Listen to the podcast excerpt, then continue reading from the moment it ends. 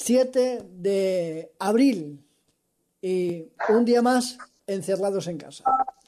Pero bueno, gloria al Señor que podemos estar en directo hoy con todos vosotros, ya que hoy es un día especial porque tenemos aquí hoy con nosotros al pastor Paco de la iglesia Ebenecer Restauración, tenemos a la pastora Eli y tenemos a, la hermana Luisa, salmista de la iglesia Ebenecer. Qué bendición poder contar con ellos, pero no los voy a dejar mucho tiempo detrás de cámara, los vamos a ingresar ya porque quiero hablar con ellos. Muy buenas noches, Pastor Paco, que Dios te bendiga. Hola, buenas noches, que Dios les bendiga a todos los que nos están escuchando, los que nos están viendo.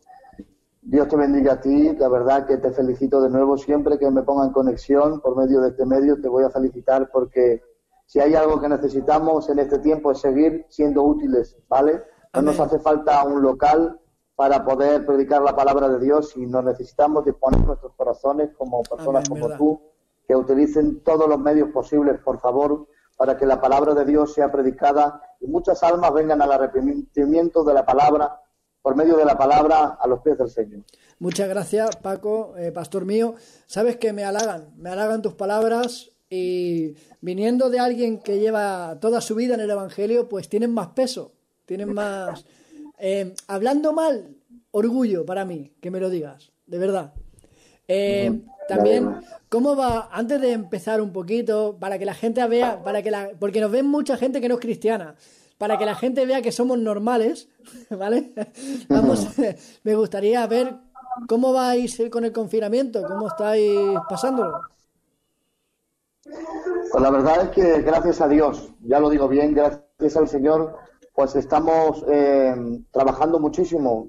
Yo creo que el doble, por no decir más, de lo que antes trabajábamos eh, cara a la hora del Señor, puesto que nosotros por lo menos estamos haciendo cuatro cultos al día, cuatro reuniones. Estamos haciendo a las ocho y media, estamos haciendo oración, a las doce del mediodía estamos haciendo nuestros estudios bíblicos, pues es necesario entender de la palabra y poder comprenderla para poder luego practicarla.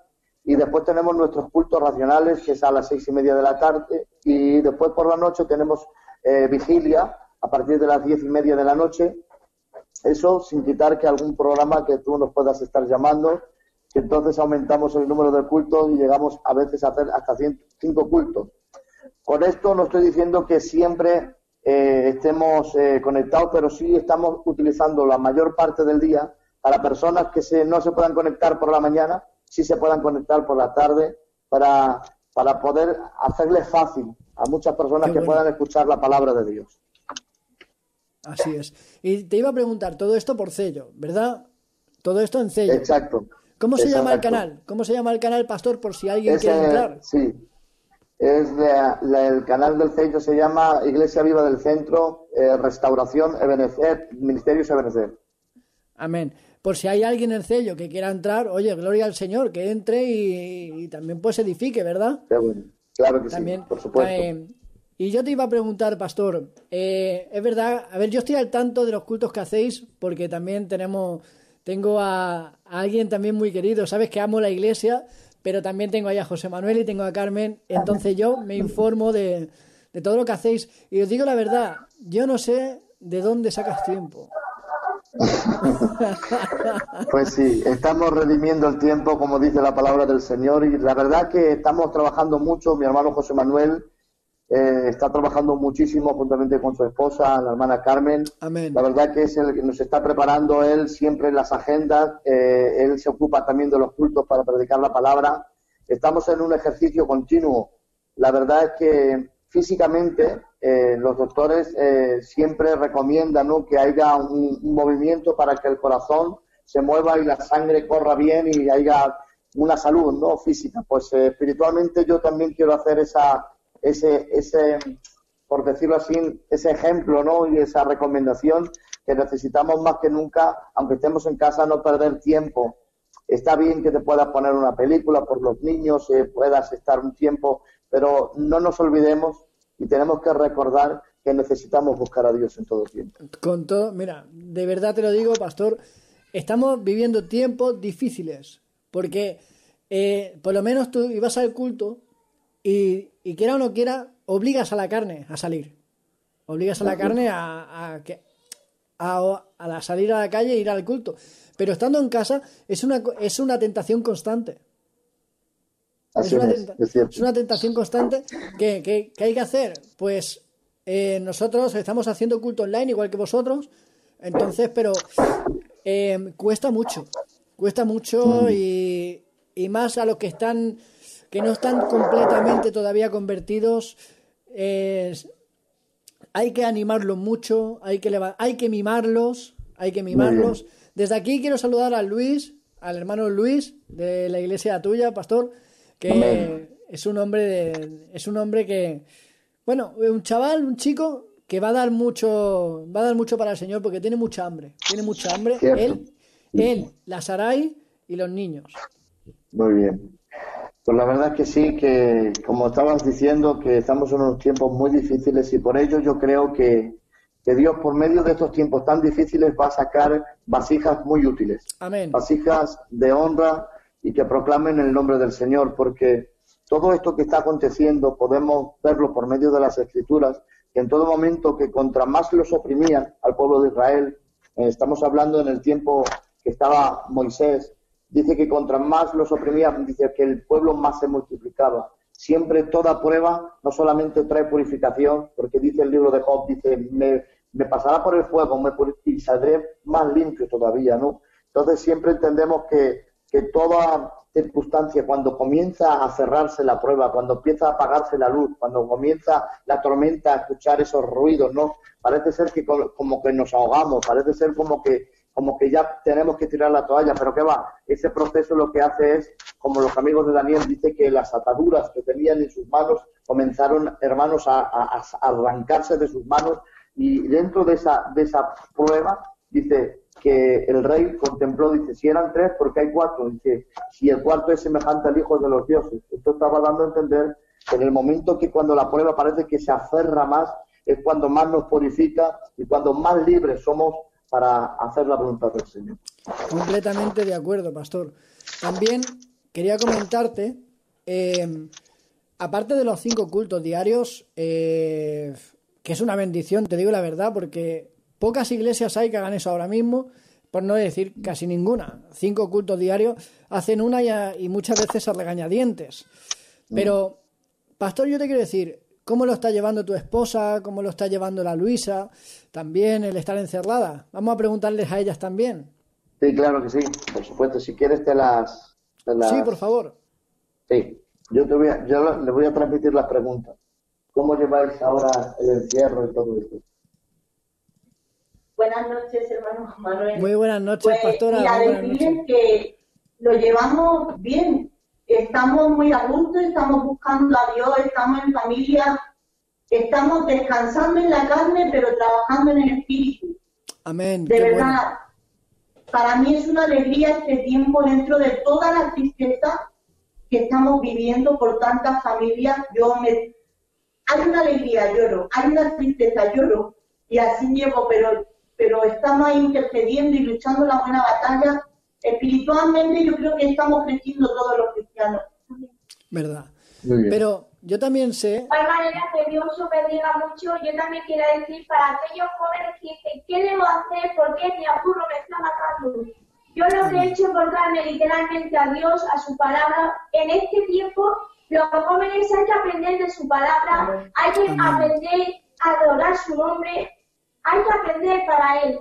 Yo aprendí a tocar la guitarra, a tocar el piano, estoy estudiando de su palabra porque tengo hambre y en este tiempo que Dios me ha regalado se lo agradezco cada día porque me lo ha regalado para buscarlo más y para Amén. aprender cosas.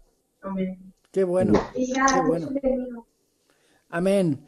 Hermana, bueno, Pastor Paco, te iba a preguntar, por favor.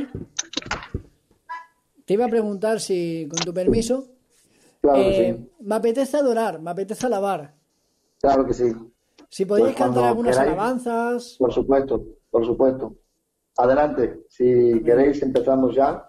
Amén, Vamos a presentar esto con tu permiso. Eh, Sí. Tú mismo, si quieres, nos puedes presentar, ¿vale? Amén. Y ya Amén. comenzamos a cantar. Padre Santo, en el nombre de Jesús, Padre, nos presentamos delante de ti, Gracias, Señor, Santo. Con la autoridad que tú nos has dado como hijos, Señor, con esta autoridad, con, esta, con este amor, Padre amado, que tú nos permites acercarnos, Señor, delante de ti. Padre, presentamos todo lo que se va a hacer en esta noche, Señor. Te presentamos, Señor, la alabanza. Te presentamos, Señor, a nuestra hermana Luisa, a nuestra hermana Eli, Señor, pastora también, Padre mío. La presentamos y la bendecimos, Señor, en tu nombre. Padre amado, presentamos al pastor Paco, Señor. Úsalo en esta noche, Padre, para darle, Señor, ese, ese mensaje de fe, ese, esa palabra, Señor, que alguien necesita escuchar, Padre amado. Que hoy sea un instrumento, Padre mío, en tus manos.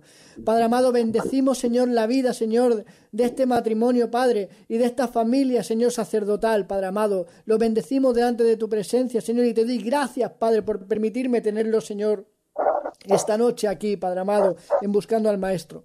Señor, ministranos tú en esta noche, Señor, a través de tus siervos, Padre amado, y danos, Señor, palabras de aliento Padre, te lo pedimos, Señor, que se haga todo, Señor, conforme a tu voluntad. En el nombre de Jesús. Amén y amén.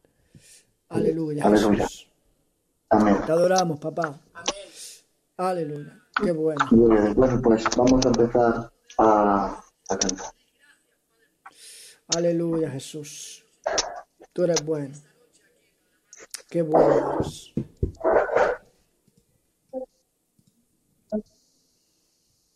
Aleluya, Jesús.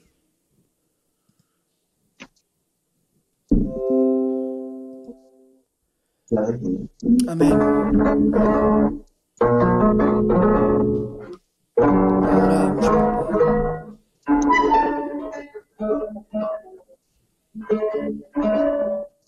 Presencia es todo para mí sin tu presencia.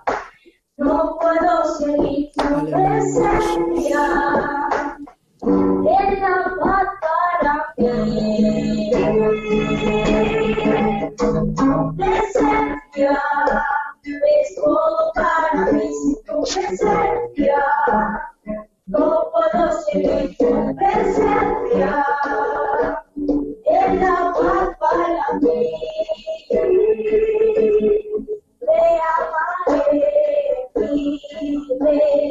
Aleluya.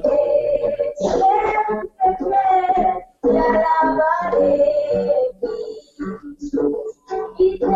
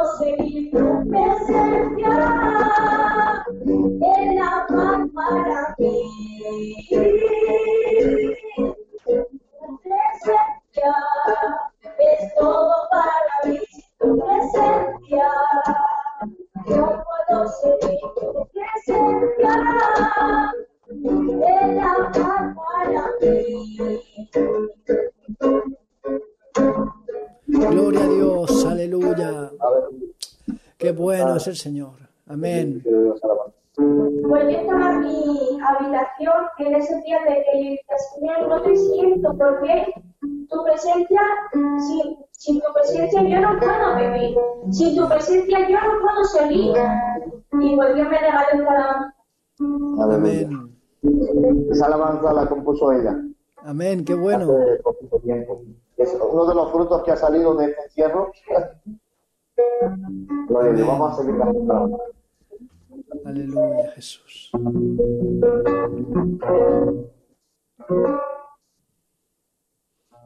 a Dios. Nunca pensé El momento más difícil me acercará más a ti. Y al final obrará para bien. Gloria a tu nombre, Jesús. Yo no imaginé, no, no, que una lágrima sirviera Aleluya. para refrescar el alma y al final aumentará nuestra fe. Aleluya. Pero luego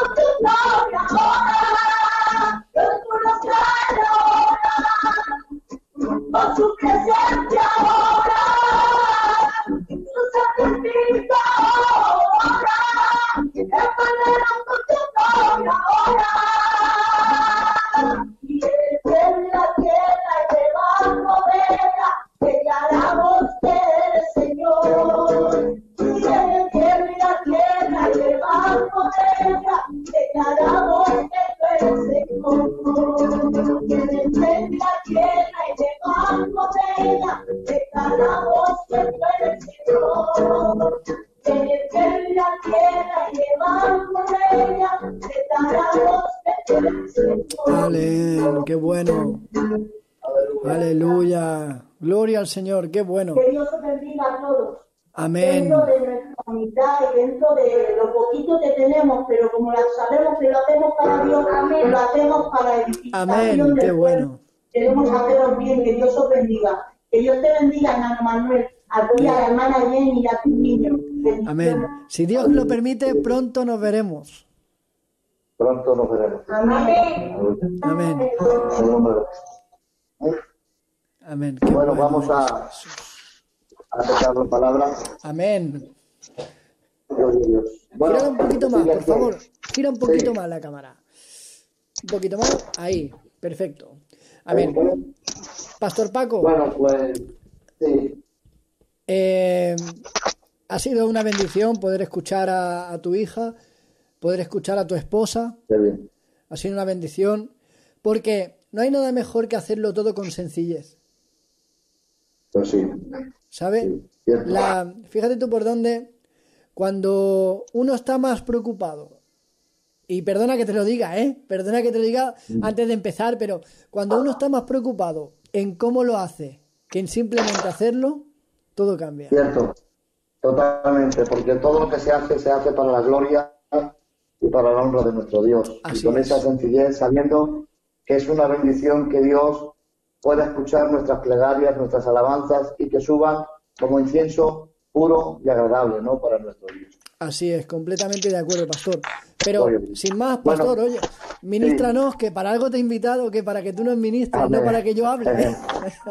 muy bien, no, está bien, está muy bien, porque la verdad que hay, hay algo especial en esta tarde. Mirar, yo siento en mi corazón que, que están pasando cosas. Amén. ¿Vale? Y a veces no es el hombre el que hace, provoca estas cosas, es el Espíritu Santo el que, el que se mueve. Cuando el hombre se mueve, no provoca nada, pero cuando es Dios el que se mueve, comienza a romperse cadenas y comienza a sanarse heridas que hay en el corazón. Yo creo que desde que hemos abierto este programa, este programa tan bendecido por la mano de Dios, yo sé que Dios ya ha empezado a actuar.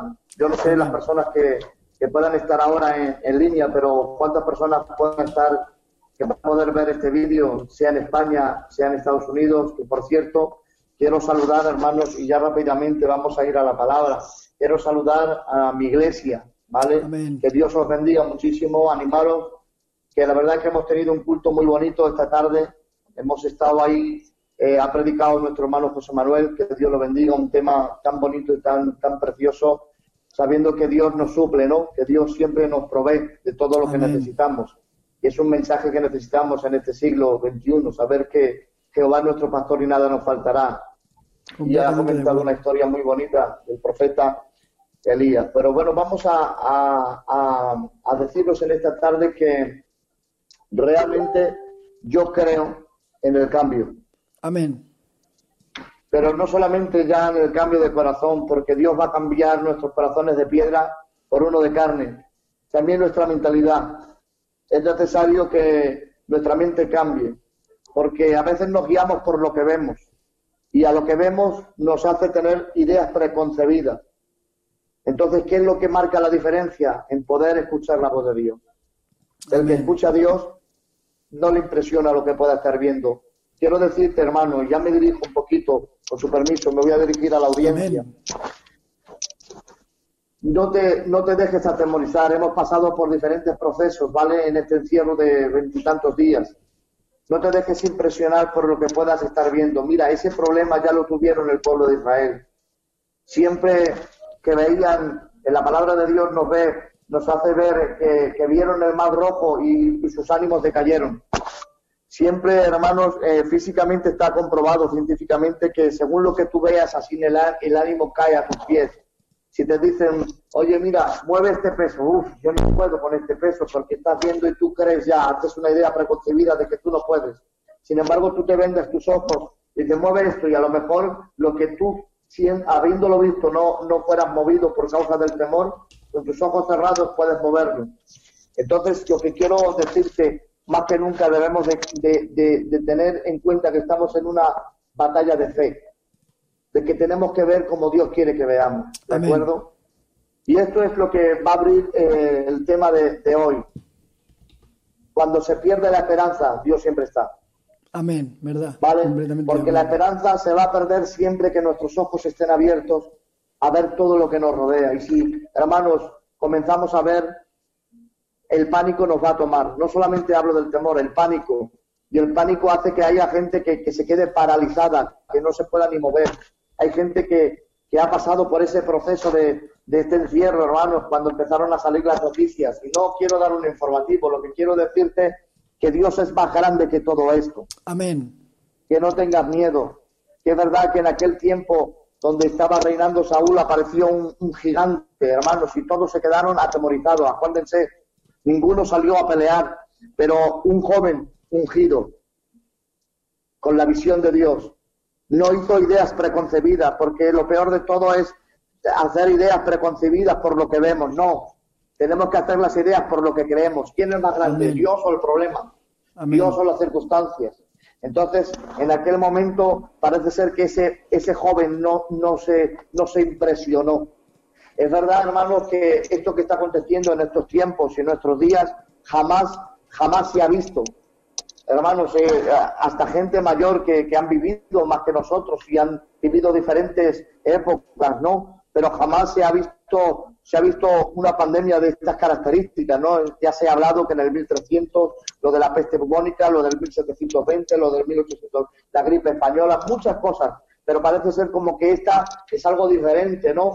Como que, ha abarcado todas las naciones de la tierra. Y yo digo eh, eh, en esta tarde, ¿no será que Dios está zarandeando un poquito el orgullo de, los líderes, de los políticos y está diciendo, ¿os dais cuenta? con vuestros armamentos, con, con vuestros dineros, con vuestros, todos vuestros recursos, no podéis hacer nada ante un, microscópico virus.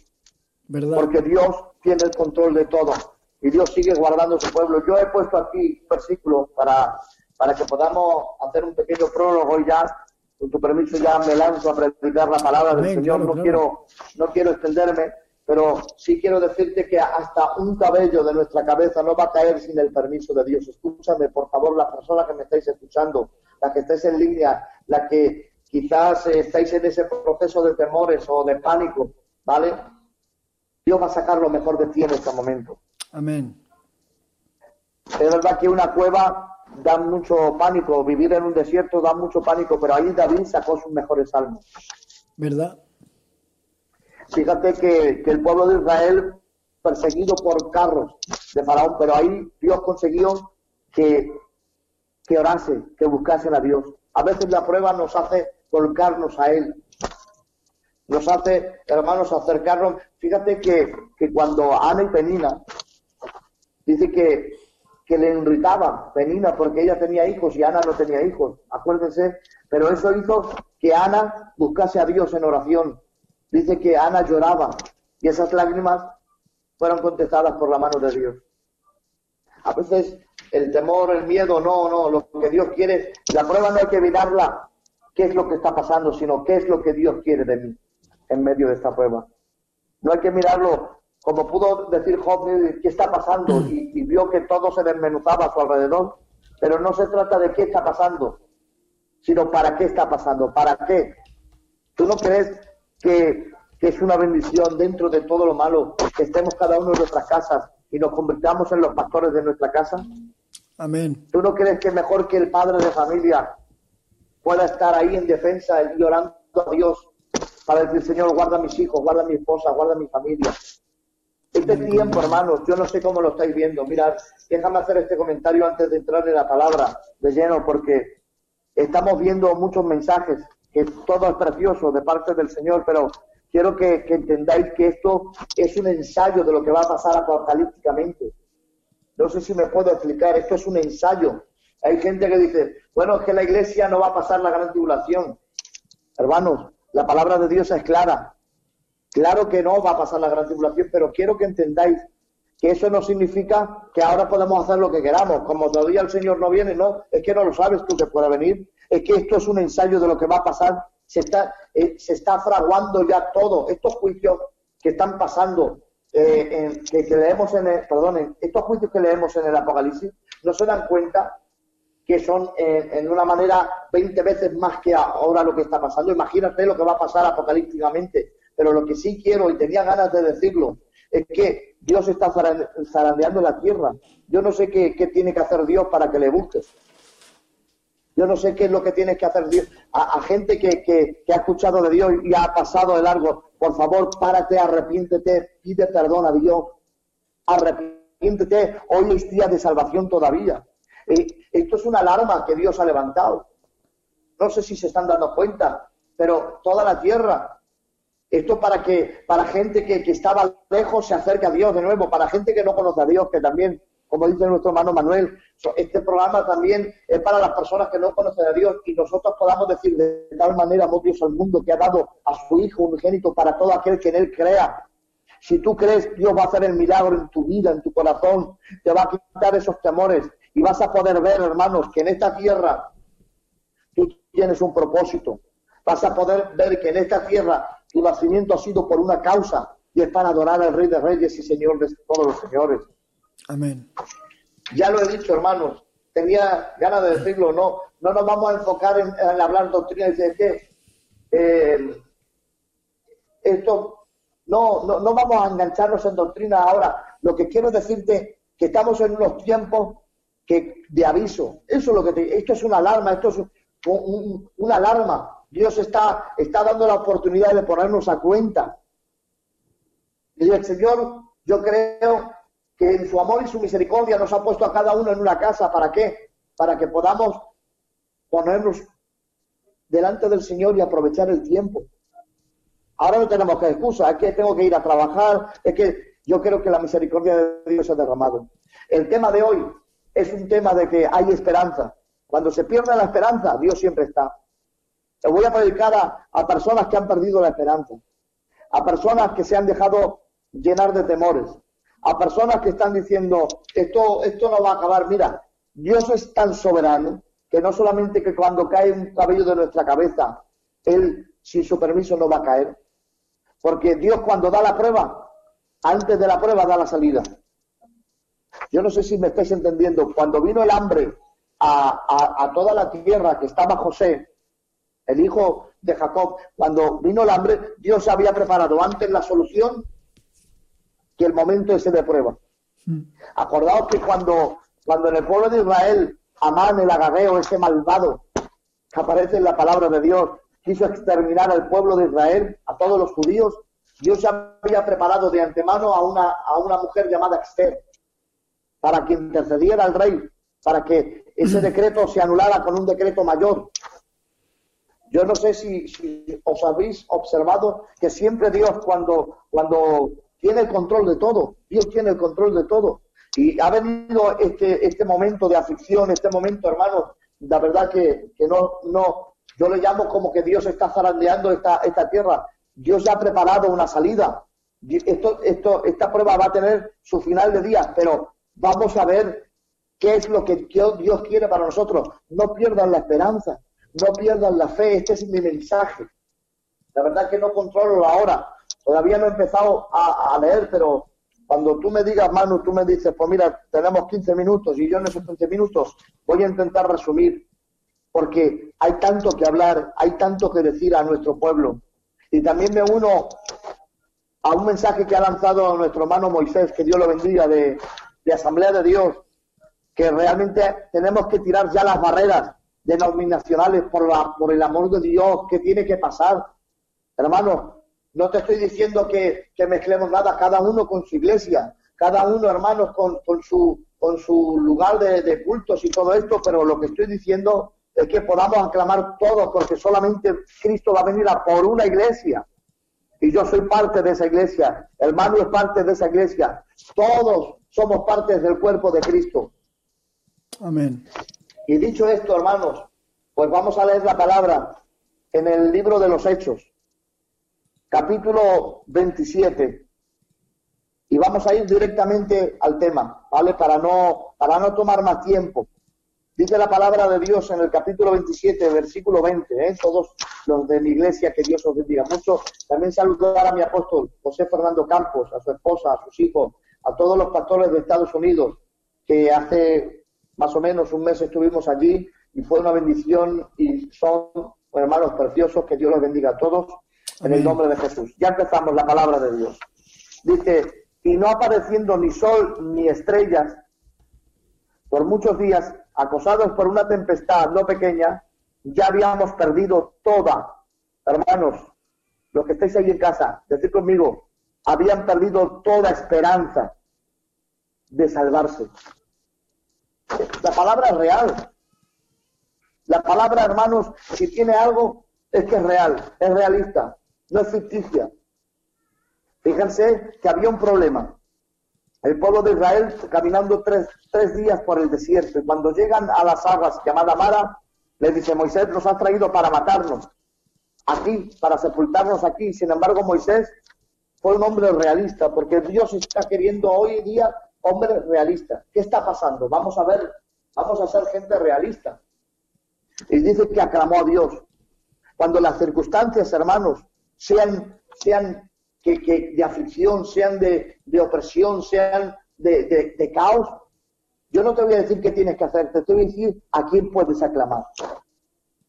Amén. Porque el que, el que te va a decir qué tienes que hacer va a ser Él. ¿Y saben lo que hizo Moisés? Dice que aclamó a Dios, oró a Dios. Estamos en unos tiempos, hermanos, que cuando se pierde la esperanza, tenemos que levantarnos como pueblo de Dios en oración. Este es un tema muy importante. No dejemos de orar.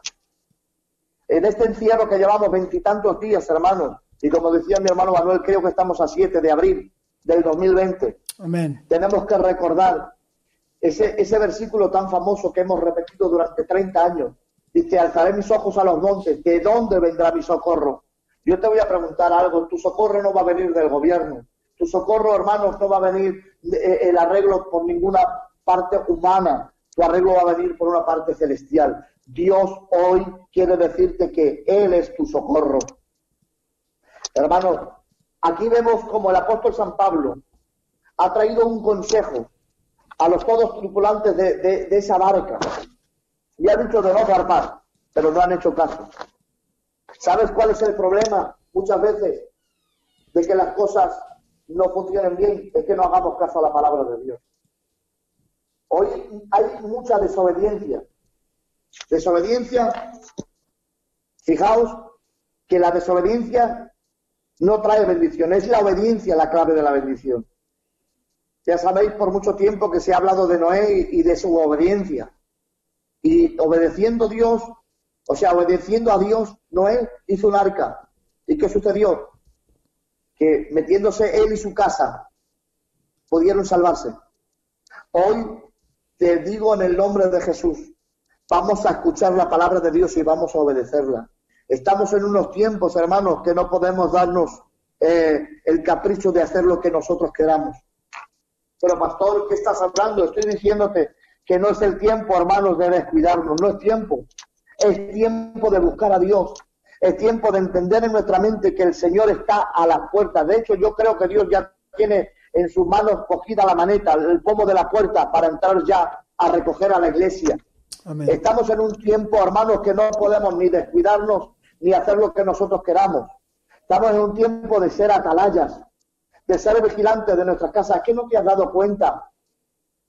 Que estamos en unos tiempos, hermanos, donde el que descuida, la, el que descuida la fe, rápidamente, hermanos, el enemigo que Jehová Dios lo reprenda. Mira, el enemigo se ha manifestado de tres maneras en la palabra de Dios. Yo no sé si ustedes recuerdan. Como dragón en su maldad.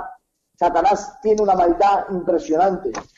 Y si ustedes se dan cuenta que en esa maldad estaba mal, como he dicho, y que quería destruir al pueblo de Israel. Pero la horca que preparó para Mardoqueo fue la misma horca que él fue muerto. ¿Por qué? Porque sabemos y entendemos que la mano de Dios está por encima de todo. También se manifiesta como serpiente en su astucia, porque Satanás es muy astuto, que Dios lo reprenda.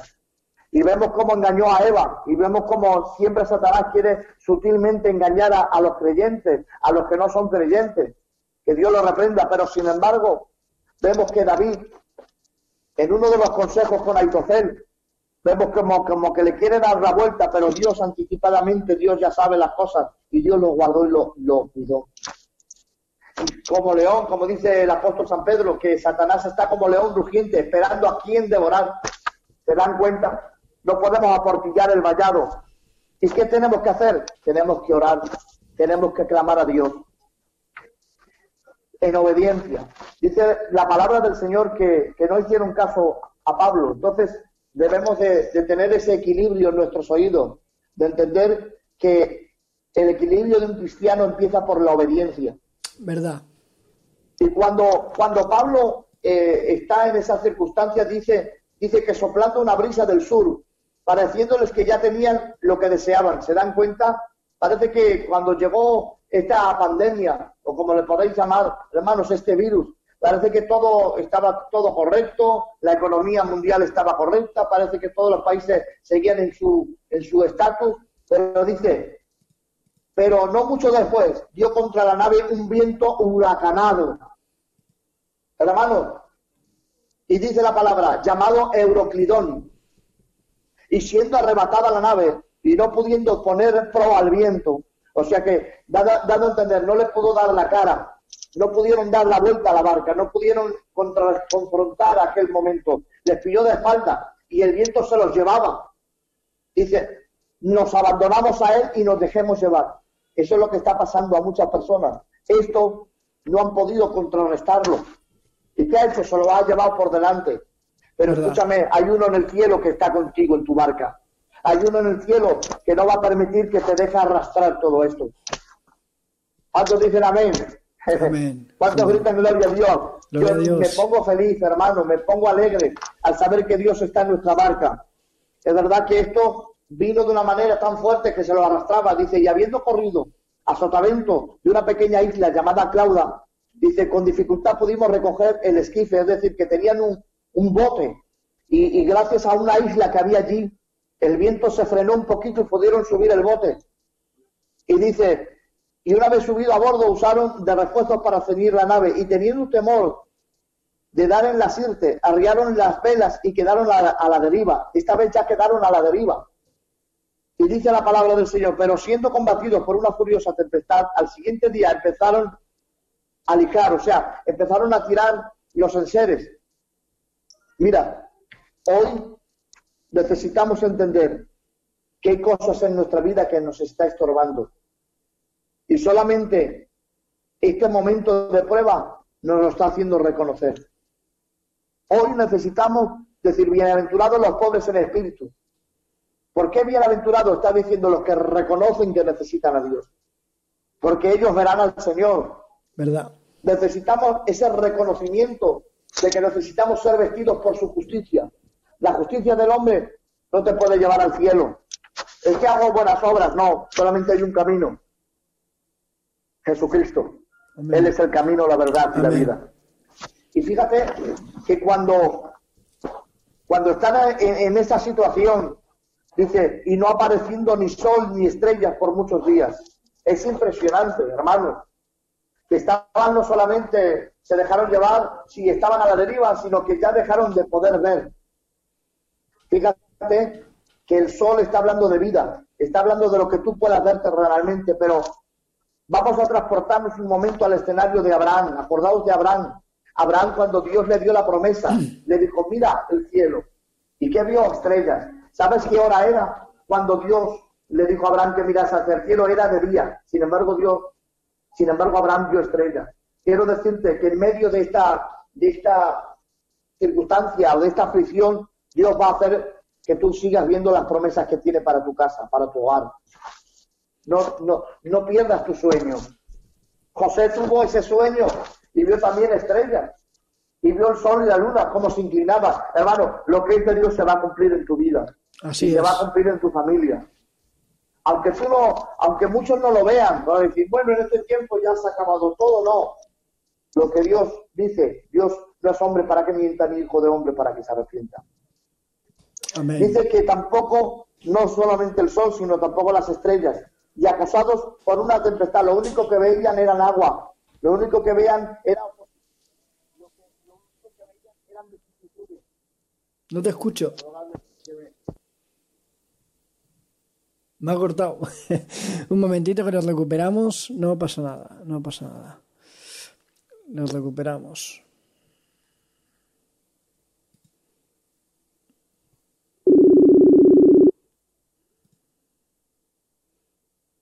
Vale, aquí estás. Discúlpeme, me ha llamado el pastor David de Colombia, me parece que es. No te preocupes, pastor. Vale, pues lo que estamos diciendo que, que en aquel momento Pablo, juntamente con toda la tripulación, no veían nada, solamente el agua. Y te voy a decir algo, contra más lejos estemos del Señor, más ruido vamos a escuchar. ¿Verdad? De las aguas. Contra más cerca nos acerquemos a Dios, menos ruido vamos a encontrar de la tormenta de ese euroclidón que se ha levantado. Yo, mi consejo en esta, en esta tarde es acércate a Dios. Te he dicho que, que, es el tiempo de creer, de no ver por nuestros ojos naturales. Pero es el tiempo también de acercarnos, porque contra más cerca de Él, vuelvo a decir, menos vamos a escuchar, a escuchar el rugido de esas olas que están golpeando. Amén. Es el momento, hermanos, de, de oír a Dios y guardarlo. No tenemos que oír a Dios y, no guardarlo. Hay que retener la palabra de Dios. Mirad, dice que, que en aquel momento, y no quiero alargarme más, quiero decir luego unas palabras, porque si no, porque es una palabra bastante densa. Dice la palabra que Pablo trajo esperanza por medio de un mensaje. Dice, anoche vino el ángel y me ha entregado la vida de todos vosotros. ¿Sabes qué tenemos que hacer, hermano? Más que nunca, traer un mensaje de esperanza. ¿cómo van a creer si nadie les predica? No estoy diciendo que, que le metamos temor, estamos diciendo que miren al cielo, que hay uno que perdona sus pecados, que hay uno que va a cambiar sus vidas, que hay uno que va a traer felicidad, hay uno que en medio de, mira, no, no lo mismo estar, no lo mismo estar en medio de una tormenta que estar en tormento. Hay una gran diferencia. ¿Verdad? ¿Por qué? Porque aquí hablamos de algo externo, la tormenta, pero los que están en tormento están dentro de su corazón, dentro de su mente. Y yo quiero predicar, predicarte de un Cristo que en medio de la tormenta te da paz. Amén, qué bueno. Quiero transmitirte un mensaje de esperanza, un mensaje de paz. Ser realista. Porque dice, en el mundo tendréis aflicción, pero no temáis, un mensaje de superación. Yo he vencido el mundo. Y si yo lo he vencido, también te voy a dar poder para que tú también lo venzas. Amén, claro. Mirad, hay un versículo que dice que Dios está con nosotros y que aunque la madre se olvide de lo que ha dado a luz, con todo y eso Jehová no se olvida. Es bonito saber todo eso, pero déjenme que voy a, que voy a decirles algo que me ha llamado la atención. Dios no nos ha abandonado, no estamos solos. Que en ningún momento te pasen esos pensamientos por tu mente, no estás solo. Quizás me estás viendo desde un hospital, quizás me estás viendo desde, tu casa y a lo mejor estás solo ahora en tu habitación. Escúchame, Dios jamás te ha abandonado. Dios está solo. Mirad, hay una promesa, dice, yo estaré contigo todos los días hasta la fin del mundo. Dios tiene todo el control. Miren,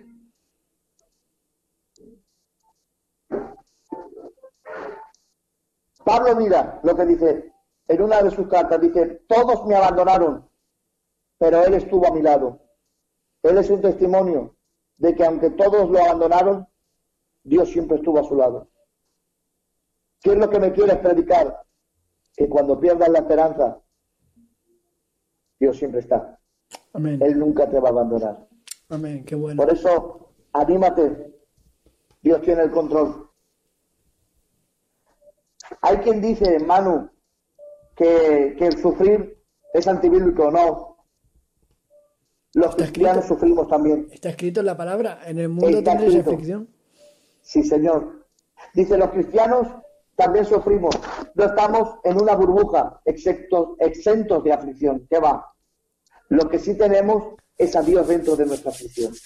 Así es. Basta ya de predicar un evangelio como, como, como de sí, como de no. Vamos a ser realistas, vamos a, a- a escuchar bien la voz del Señor. Dios está contigo, a pesar de. Completamente de acuerdo. Hay gente que Dios lo va a sanar y gloria a Dios por ello. Y hay gente que van a partir con el Señor. Pero te voy a decir eso, eso entra dentro del proceso. Entra dentro, dentro de los misterios y de los planes de Dios. Ahí no nos podemos meter. Pero sí te quiero dar la voz de alarma, eso sí, hermano. Dios está zarandeando la tierra. Dios está zarandeando el orgullo y la soberbia de muchos. Y están cayendo al suelo hasta que dice, si mi pueblo se humillase, sobre el cual mi nombre es invocado. Fíjense, eran capaces de nombrar el nombre del Señor estando sin humildad ninguna. Pero ya no hablo solamente al pueblo, sino a todo el mundo. Dice, y se volvieran y orasen, entonces habría un cambio. Dice, entonces desde los cielos yo los escucharé y sanaré su tierra. Amén. Le pedimos a Dios que por medio de este mensaje, hermano, un breve mensaje, pero con la, con la única finalidad de que te animes, de que no te, no te entres en ese pánico, en ese temor, de que esto que ha pasado de repente, si- sepas que Dios ya, antes de que viniera el problema, ya Dios va a traer la solución. Amén, qué bueno. ¿Verdad? ¿Vale? Igual que Cristo, cuando el hombre pecó, ya antes de la fundación del mundo ya había buscado la solución, que era el sacrificio de Jesucristo. Y gracias a él, dice, por cuanto todos pecaron estábamos destituidos de la gloria de Dios. Pero gracias a la sangre vicaria, esa sangre del nuevo pacto, nos ha hecho tener acceso al lugar santísimo, Amén. al reino de los cielos. Gózate, porque la palabra gozo no significa que te goces por las cosas externas. Es un gozo que depende de la paz que Dios te da. Amén. ¿Verdad? Entonces, quédate con el Señor. Estás en tu casa. Esfuérzate, sé valiente. No pares. Hermano, es que me canso. Claro que sí, pero mira, Dios te va a hacer crecer mientras tú caminas. Aunque ande en valle de sombra de muerte, no temeré mal alguno. David no corría. En aquel momento no tenía fuerzas para correr ni para ir acelerado, pero dice que aunque ande en valle de sombra de muerte, había miles de sombras que, turbaban su, mente, pero sin embargo dice que andaba. O cuando cruzaron el Mar Rojo, habría gente, hermano, mujeres, niños, ancianos, que no podían ir al compás de otros, pero sin embargo Dios te está diciendo, no te pares, camina despacito, yo voy a tu compás, pero no pares de caminar. Y en el camino yo te iré de prove- proveyendo lo que tú necesitas. Hoy traigo este mensaje de parte de Dios. No te pares, sigue hacia adelante, camina, Amén. no te detengas y piensa en todo momento que estamos llamados por el Señor a obedecerle y a no entenderle. Porque no podemos entender todo lo que Dios sabe porque sus pensamientos no son como los nuestros. Si tú esperas entender a Dios para accionarte, no, Noé no entendió porque no había llovido nunca. Y dice, haz un arca, pues Señor, te voy a obedecer. Josué le dice, da vueltas a la muralla, que la voy a tirar, Señor. Pues no será mejor poner, eh, de alguna manera, martillos. No, no, no, tú solamente da vueltas. Es que a veces no podemos entender a Dios, solamente obedecerle. Y en la obediencia vamos a obtener todo lo que necesitamos. Vamos a seguir Se caminando. te escucha un poquito mal, pastor. El Sí. micro. Vamos a seguir caminando. Por favor, no te detengas en el nombre de Jesús. Y Pablo, y finalizo, ahora sí, porque estoy gozando y siento el poder de Dios. Pablo trajo ese mensaje y le dijo, escuchadme, no, no, no os queráis morir, porque la gente ante, ante el problema dice, yo me quiero morir. No, ha venido un mensaje de vida hoy. No, no pienses en decir, tiro la toalla, no tires la toalla. Dios tiene aún muchas cosas para contigo. Levantó su voz y le dijo, tranquilo, ahora ya vamos a encontrar una isla y vamos a pisar tierra firme. No sé en qué momento será, pero pronto encontraremos tierra firme. Saldremos de nuestras casas. Va a haber un avivamiento poderoso en todas nuestras casas, porque una iglesia es grande no me impresiona. Lo que me impresiona son hogares que confíen en Dios. Y a partir de ahí se hará una iglesia grande. Porque la verdadera iglesia comienza en nuestras casas. Amén. Y va a haber un movimiento grande. Y se van a entregar muchas almas al Señor. Pero tenemos, hermanos, que traer ese mensaje de no ver, sino de creer que Dios lo hará. En el nombre Así de es. Jesús. Amén. Has dicho Padre, algo, has dicho algo muy interesante, pastor, que, que me ha gustado mucho, ¿no? Pero bueno, quiero, quiero resumir un poco, ¿vale? Eh, hoy hay, se han levantado muchos profetas del desastre. De O acuerdo. sea, se están levantando muchos profetas del desastre. Eh, y yo quiero hablarte, bueno, pues yo doy mi punto de vista y mi opinión y cómo veo yo las cosas, ¿no? Yo lo que veo, pastor, que dice, eh, ¿cómo te lo digo para que se me entienda y no se me malinterprete? Eh, nosotros, el cristiano, no puede desear la venida de Cristo todavía, porque todavía hay mucho pueblo que todavía no conoce a Jesús. O sea, primeramente tenemos que eh, anhelar que el mayor que el mayor que el mayor um, número de personas conozcan a Jesús. Porque entonces seríamos egoístas si estamos diciendo, Señor, ven ya, Señor, ven ya, si todavía no ha sido predicado el Evangelio en todo lugar. Lo que sí te puedo responder y opinar Micro, micro, por favor. conforme- sí, sí te puedo responder es que si hay alguien que sabe el tiempo en el que tiene que venir ese es nuestro Dios. Amén, así es, así es. Entonces, en base a que lo que Dios está haciendo lo hace bien, en el momento que Dios escoja porque yo entiendo que su amor es infinito. Más te digo, Dios es amor. Y si hay alguien que está, que, ha- que se ha entregado en una cruz, ha sido Él, Amén. para Así que es. todos nos pudiéramos salvar. Pero todo tiene un tiempo. La puerta de Noé estaba abierta, pero el que la cerró no fue el hombre. Por eso yo no puedo opinar y decir que venga ya o que venga después. Yo le estoy diciendo, Señor, te espero. Eso sí te lo Amén. puedo decir. Claro, es, pero es ese, mira, yo como cristiano, yo, claro que como todo el cristiano, yo creo que lo que está esperando es, Señor, quiero estar contigo ya, pero también como cristianos tenemos la gran comisión que en Marcos 16 y y predicar el Evangelio. Entonces, el que ama a, a Dios tiene que saber primero que Dios ama a las personas y quiere que sea predicado. Por eso, eh, me ha gustado mucho el mensaje de arrepiéntete que todavía hay salvación. Amén. Todavía hay salvación. Todavía, pero esto es solamente, esto que está pasando es un toque de atención para decir al cristiano, hey, que me busques, que te estoy llamando. Yo esto no voy a entrar en debates de, este- de- llamemos, no voy a entrar en debate de que si esto es un juicio, si esto es un castigo, yo no voy a entrar ahí, no me interesa, eso no me edifica, lo único que sé que es una oportunidad para buscar a Dios. Muy bien, correcto.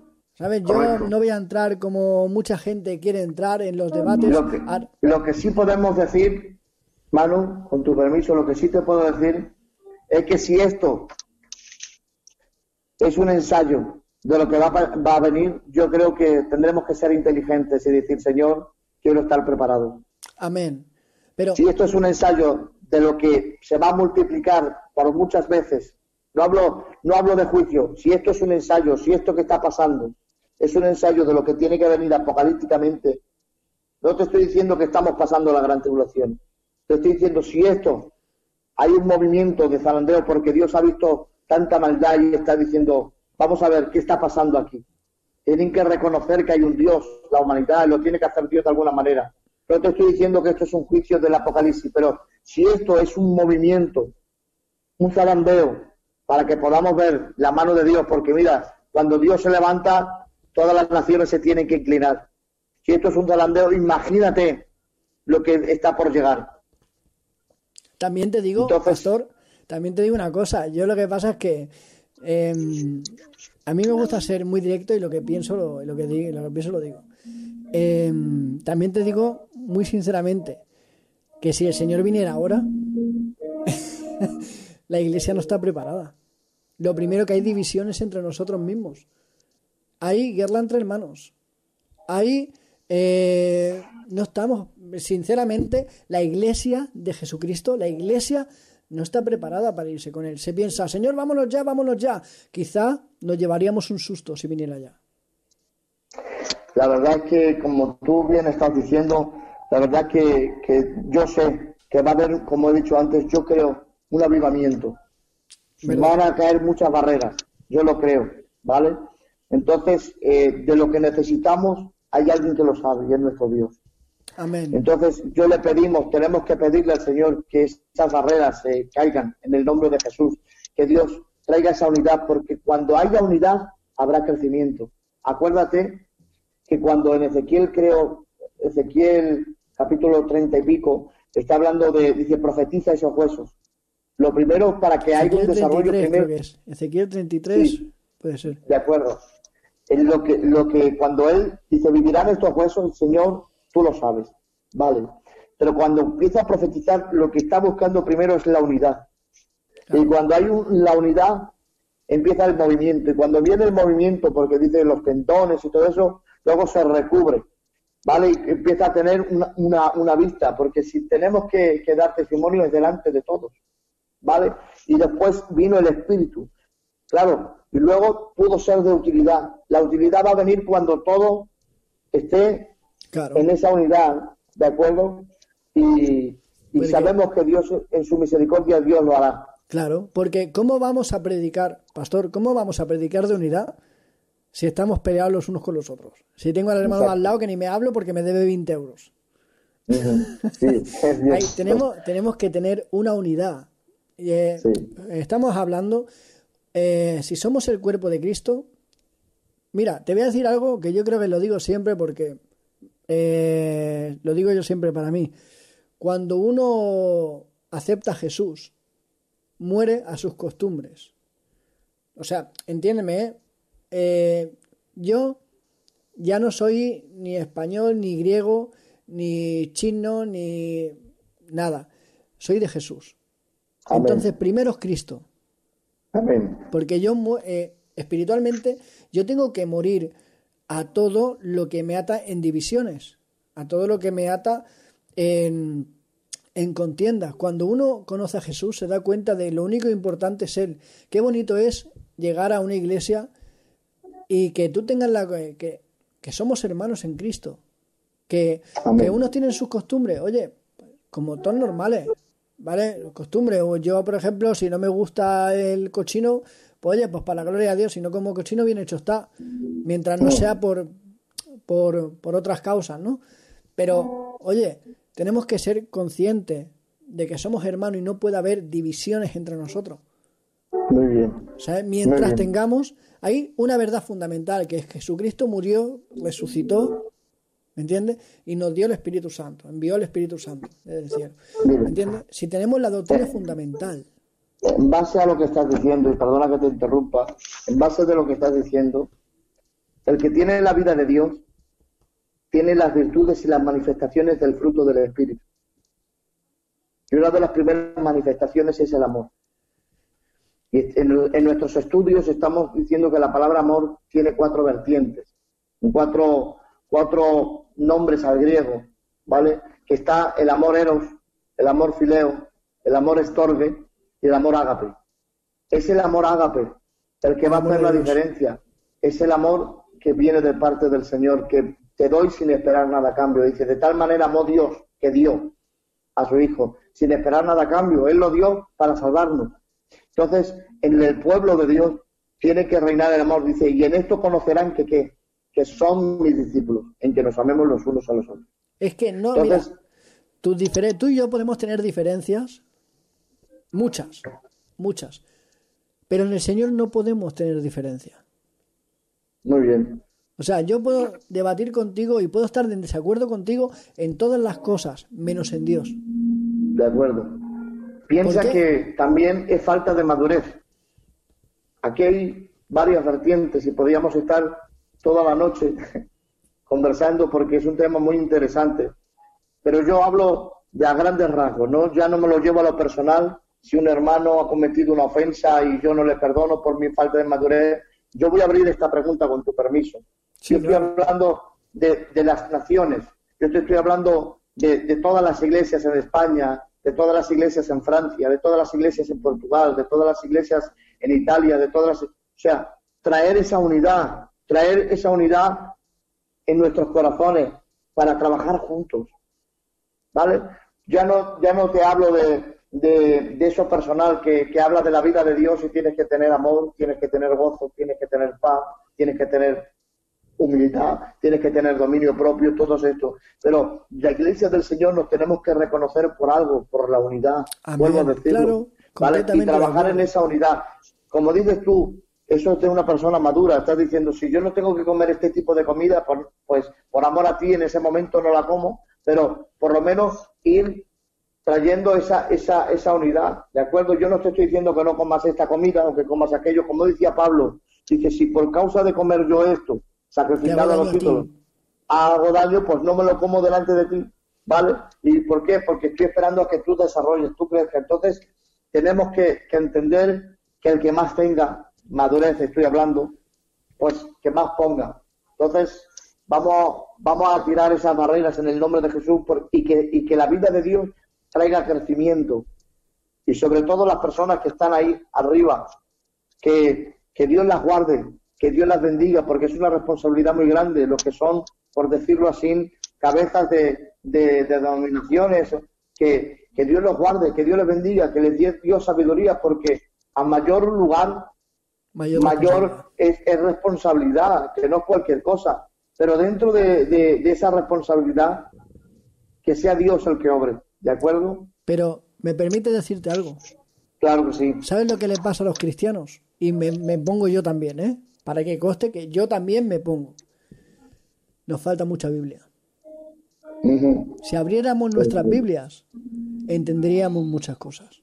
Sí, señor. Mira, ayer, ayer hablando, ayer hablando con una persona, no voy a dar nombre, no voy a dar nada, me dice, Manuel, es que yo me conozco la Biblia de escuchar predicaciones, de, que- de escuchar al predicador. Dice, porque no me la he leído. Y digo, pues tú no sabes lo que te pierdes. ¿Sabes? Porque ahí, en la Biblia, es el manual de vida de un cristiano. Amén. Tú no puedes, yo no puedo aprenderme la Biblia de mi pastor, porque entonces sabré cositas, pero eh, si mi pastor piensa que hay que estar dividido, el pastor va a coger esa Biblia y la va a entender a interpretación privada y la va a explicar como él quiere. Pero en cambio, lee tu Biblia, lee tu Biblia para que no seas engañado, como, de, como decía también, como decimos siempre. Hay que leer las escrituras, porque ahí es donde está todo escrito. Amén. Pero Y que cuando hay vida de Dios, en resumidas cuentas, cuando hay vida de Dios, yo obedezco a Dios y, y el primer paso es unirme a Dios y el segundo paso viene solo. El problema está en que te quieras unir a mí sin primeramente estar unido a Dios. El que dice, el que dice que ama a Dios, que no lo ve, y di- perdona, dice que ama a su hermano. O sea, ahí hay un contraste. Entonces, si dices que amas a Dios, que no lo ves, y a tu hermano, que tú lo ves todos los días, no lo amas, entonces realmente no estás amando a Dios. Entonces, cuando hay una, una comunión eh, horizontal, ¿verdad? no, perdona, vertical, de, de Dios al hombre, entonces lo demás va a ser más fácil. Jamás voy a poder unirme a mi hermano si primeramente no estoy unido a Dios. Entonces, no, porque será una unión de mucho- conveniencia. Exactamente, entonces esto, esto deja mucho claras las cosas, de que necesitamos acercarnos a Dios. Y el que se acerca a Dios se une a su hermano. El Claro. que se acerca a Dios se perdona a sí mismo, se conoce a sí mismo. Porque también, la, o sea, es, es entrar en, en un, en, un, en unos textos de la palabra que nos aclaran mucho las cosas. Por eso dice Pablo, miserable de mí, ¿quién me librará de este cuerpo de muerte que me arrastra a hacer el mal? Dando a entender, no podemos guiarnos por los sentimientos. Yo te amo porque tú me quieres. No, Claro, eso no es espiritual. Dice el Señor, amad a vuestros enemigos. Pero también dice el Señor que sobre todas las cosas, dice, amarás al Señor tu Dios y a tu prójimo como a ti mismo. O sea, tiene que haber un orden, tiene que haber una vida de Dios. El Mira. acercamiento a Dios trae luz. Yo, Adelante. por ejemplo, yo, yo tengo un modelo. ¿Mi modelo cuál es? Mi modelo no es David, mi modelo no es José, mi modelo no es Jos- eh, Salomón, mi modelo es Jesús. Amén. Y yo tengo que vivir como Jesús vivía. No, no estamos hablando económicamente, estamos hablando de integridad. De integridad. Eh, Jesús a la mujer adúltera no la despreció, sino que la restauró. Era pecadora. A la mujer de Samaria no la, no la tiró, sino que la restauró. Ah, em, aquí, es que hay muchos. Por ejemplo, a Nicodemo. Nicodemo, un principal de la sinagoga. Un principal de la sinagoga. Él vino, vino de noche a Jesús y Jesús no lo despreció, sino que le habló. ¿Qué quiero decir con esto? Que no hay que hacer acepción de personas. Nosotros predicamos, voy a poner un, tema muy sencillo. Predicamos desde los púlpitos, hay que predicarle a las prostitutas, hay que predicarles a los drogadictos, hay que predicarles a todos estos. Pero cuando llega el momento de la verdad, yo no me acerco a esa prostituta a ver lo que van a decir de mí. Yo no me acerco a ese yonki a ver lo que van a decir de mí. Lloramos desde los púlpitos, lloramos desde los púlpitos por ellos, pero después nos vamos a buscarlos, ¿eh? porque hay mucho prejuicio. Entonces hay mucho prejuicio, mucha religión.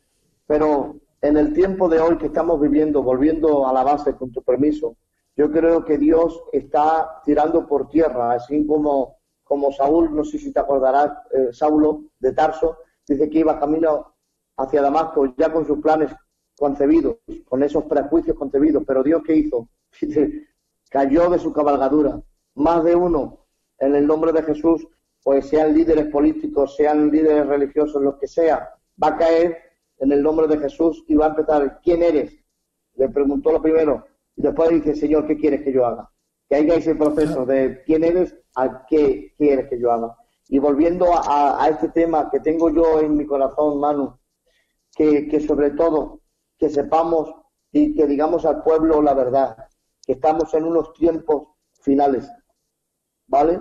Que estamos en unos tiempos finales, que qué tenemos que ver más, que, que lean, hermanos, que, que la, la, la, venida del Señor no es que esté cerca, es que está inminente. Estamos esperando de un momento a otro el arrebatamiento de la iglesia. Y quiera Dios, yo lo pido así, ¿vale? Porque cada uno pide sus oraciones y yo hablo de mi petición personal, ¿vale? Tú me podrás llamar egoísta, me podrás llamar, pero yo anhelaría, si fuera el tiempo, que cuando Dios quisiera que Él pues antes de acabar la cuarentena o, al paso que vamos la ochentena, porque no sabemos mirando a Italia y mirando todavía que el proceso sigue ahí, que, que, que, por casas pongamos en orden nuestras casas, todas las casas, porque todos están en sus casas, ¿vale? Y que, que nos veamos ya en el cielo. Y que estas personas que están haciendo cosas malas, que se vuelvan a los caminos del Señor, porque realmente nadie puede salir de sus casas. Y mejor que tiempo que este, imposible que si leemos los sellos, dice que uno de los sellos está hablando del primer jinete, el segundo sello del segundo, el tercer sello del cuarto jinete, pero fíjate que los cuatro primeras trompetas hablan de, juicios para la naturaleza, ¿vale? Que esto es un tema que cuando tú quieras lo podemos expandir para, para animar y avivar la fe de, de, la iglesia y de los que no son de la iglesia que puedan escuchar la palabra de Dios. Mira que uno de ellos habla contra, que atenta contra la naturaleza, el primer juicio la tercera parte de la naturaleza será quemada. Si tú miras en el Google cómo está el tema de la naturaleza, el Amazonas, como el año pasado, el Amazonas, el Amazonas, el pulmón de la Tierra, porque le llaman así, se quemó. O sea, está todo preparándose para que luego, ¿verdad? Que luego vendrán esos juicios apocalípticos en el tiempo de la regulación, pero no, no, no se dan cuenta que la Tierra está, está, está a punto de terminarse. No sé cuántos años le podrán quedar. Eh, lo que hablo exactamente, pero ya te hablo en sí de la Tierra, con el tema de la Antártida que se está, que se está derritiendo por causa del clima. Pero es que la gente, la gente ve el cambio climático, pero no ve que todo eso está escrito en la Biblia. pero le echan la culpa al cambio climático porque, porque, de alguna manera tienen que explicar lo que pasa. Exacto. Entonces, yo lo que quiero es motivar a las personas que nos están escuchando, no meterles miedo, sino motivarlas a decir, vamos a ponernos a cuenta, habla con tus hijos, habla con tu compañera, habla con tu compañero, vamos a buscar a Dios, vamos a tener la vida de Dios, que todo es más fácil. ¿Vale? ¿Verdad? ¿Por qué? Porque estamos, eh, el escenario se está preparando para lo que tiene que acontecer. Así es. Entonces, vamos a ser conscientes y Dios nos ha regalado, yo sé que es muy fuerte la palabra que estoy diciendo, pero Dios nos ha regalado dentro de todo lo malo, que Dios guarde a esas familias que están partiendo seres queridas, que Dios los guarde y ponga consuelo, pero que sepamos que no los perdemos, sino que cambian de ubicación, desaparecen de la tierra, pero los vamos a encontrar en el reino de los cielos. Pero que nos están dando la oportunidad de ponernos a cuenta a todos, cada uno en nuestras casas, y que el escenario se está preparando. Nosotros miramos el uno de los primeros juicios que se va a quemar la, tercera parte de, la vegetación, de los árboles, de, la, de la hierba verde. Otro, otro contra los contra los mares, que la tercera parte va a morir de, toda la vida que hay en los mares. Fijaos, poneros en internet cómo están las cosas. O sea, que se está preparando el escenario de tal manera que tendríamos que estar en esa unidad, tendríamos que estar en, esa en ese clamor y sobre todo no descuidarnos, no te canses de buscar a Dios. O sea, es como no te cansas tú de comer todos los días, ¿verdad? pues no te canses de alimentar a ese, a ese, a ese, a esa nueva criatura que es la vida de Dios que está en ti. ¿Vale? Ese, esas son mis palabras de animarte, que no pierdas, que no tires la toalla, que no te rindas, que sigas avanzando en el nombre de Jesús, que vamos a encontrar un tiempo de mucha bendición y mucha gloria, que después de la tormenta que viene, viene la calma. la calma. Y en el nombre de Jesús, esto habrá sido una grande lección, una grandísima lección un zarandeo, dice, dice Jesús, dice, Pedro, le ha pedido Satanás para zarandearte, pero no temas, porque le he pedido al Padre para que tu fe no, falte y no decaiga. ¿Y qué es lo que yo quiero impartir a través de, de este programa que me ha podido dar eh, esa participación? De que no perdamos nuestra fe, que no decaiga nuestra fe, que podamos aguantar, que podamos resistir, creyendo más en lo que Él ha dicho que en lo que podamos ver.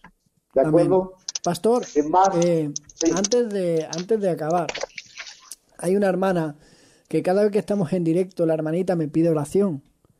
¿Vale? Claro que sí. Y me gustaría que orara tu, tu esposa, si no mucho pedir. Que viniera a tu lado y por favor que orara. Claro que sí. Eli, mira, hay una hermana que, que siempre que está en el programa pues pide oración, ¿vale?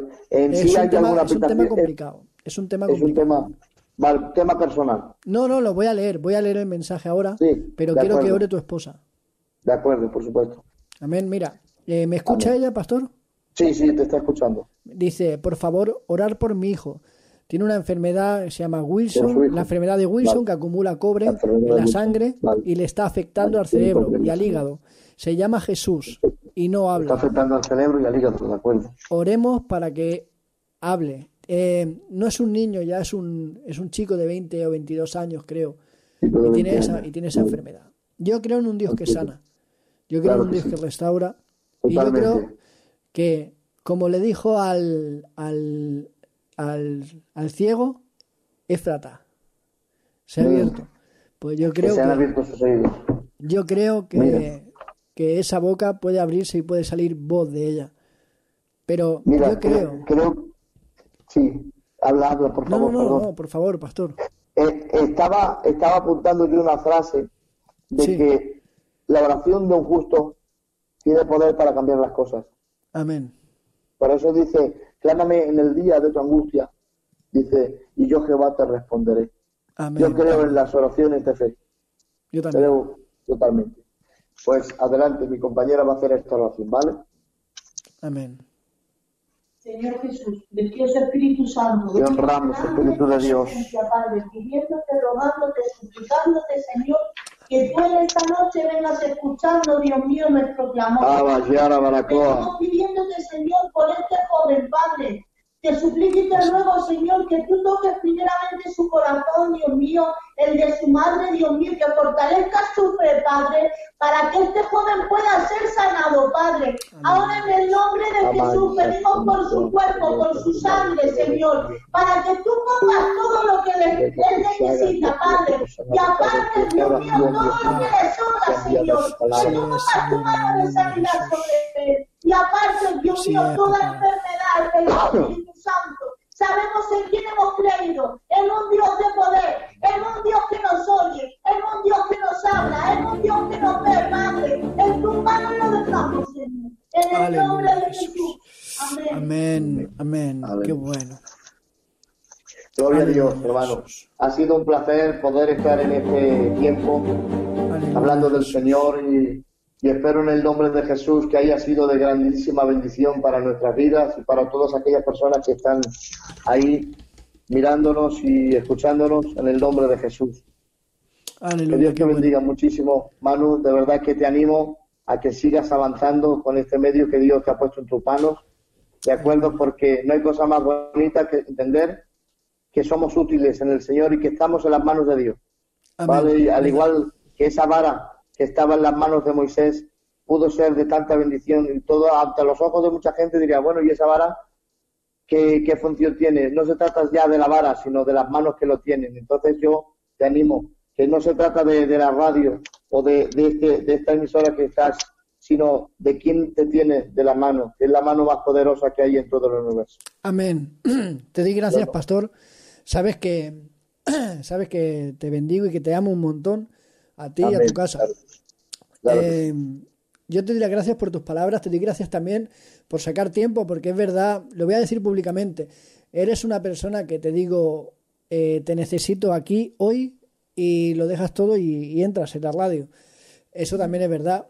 También es un orgullo también escucharte, porque me gozo mucho contigo, disfruto mucho cuando tú predicas, porque no eres una persona mística, digámoslo de esta manera para que se entienda. No te vas por las ramas. Tú prefieres una predicación sencilla, pero que la podamos poner en práctica. Muy bien. Por eso me gusta la gente sencilla, porque Dios se mueve en la sencillez. La Biblia es sencilla, obedece Muy bien. y ya está. Obedece simplemente. Claro que sí. Y te doy las gracias a ti, te doy gracias a la pastora, doy gracias a la Luisa, a la hermana Luisa. Em, ya sabes que también em, estamos para, para lo que necesites. Tanto Claro tú como la pastora, como todos, me tenéis para... Bueno, y si Dios quiere, ya mismo volveremos a entrar, que hay muchos temas que tenemos que hablar. Amén. Claro que sí, por supuesto, y con mucho gusto. Y de parte de mi compañera y de mi hija, que están muy contentas de, de que Dios le haya dado la oportunidad de cantar esas alabanzas. Y mi hija Luisa está, ya la has visto, apoteósica, porque Dios le está dando alabanzas nuevas y está, está volcándose a las cosas del Señor. Y, y ese mensaje que le- les ha lanzado a toda la juventud, de que la juventud es la fuerza, pero que, que pueden apartar ese tiempo y le- ese tiempo les puede llenar con Dios. Amén. Yo creo, bueno, tu, tu Luisa, en forma cariñosa, ya lo sabes, Claro que sí. eh, tiene algo de especial de Dios. Tiene algo que Dios le ha dado. Y si lo tiene, que lo use. Porque no hay nadie. Amén. Dice, dice la palabra, eh, que los dones son irrevocables. De acuerdo. Pero hay que, igual que la Luisa tiene el don de la alabanza, tiene que ser para edificación. O sea, no puede callar algo que Dios le ha dado. Cierto. Y tiene que seguir así, porque hará mucho bien a mucha gente. Sí, de cierto, eh, por cierto, quiero decirte que hoy se ha hablado con, con lo que son la élite de siervos que tengo en, en la iglesia y vamos a, a poner a, a mi hija Luisa para, para llevar a alguna reunión de, de jóvenes, ¿vale? De jovencitas de su edad y de todas las hermanas, ¿no? Para poder mover un poquito también a la juventud. Muy bien. Vale, o sea que estamos, estamos de programas desde la mañana de la oración, la- la- los estudios, los cultos, ahora y se, y se van avanzando en toda esta agenda y la verdad que es una- va a ser una bendición y está siendo una bendición este movimiento. Es verdad que, que fuera, la verdad que las cosas tenemos que seguir orando por estas personas que están contagiadas, por los que están en los Totalmente hospitales, de acuerdo. porque no, no dan abasto, orar por los doctores que están haciendo una grandísima labor, las enfermeras, y seguimos en esa, en esa dinámica, pero sin dejar de hacer lo que nosotros también tenemos que hacer en el nombre de Jesús. Amén. Pues, pastor, no me cuelgues que finalizamos el programa, pero hablamos un- en privado, ¿vale? De acuerdo. Eh, querida audiencia, os saludo, os amo en el nombre del Señor. Gracias por estar con nosotros aquí. Saludo a toda la iglesia de Ebenecer Restauración, a toda, eh, a todos los hermanos que nos han saludado, a todos los hermanos que nos han visto y a los que van a ver, eh, porque este programa también lo ven en diferido. Os bendigo también a vosotros. Os amamos en el nombre de Jesús. Hasta la semana que viene. Jesús bendiga. Aleluya, Jesús.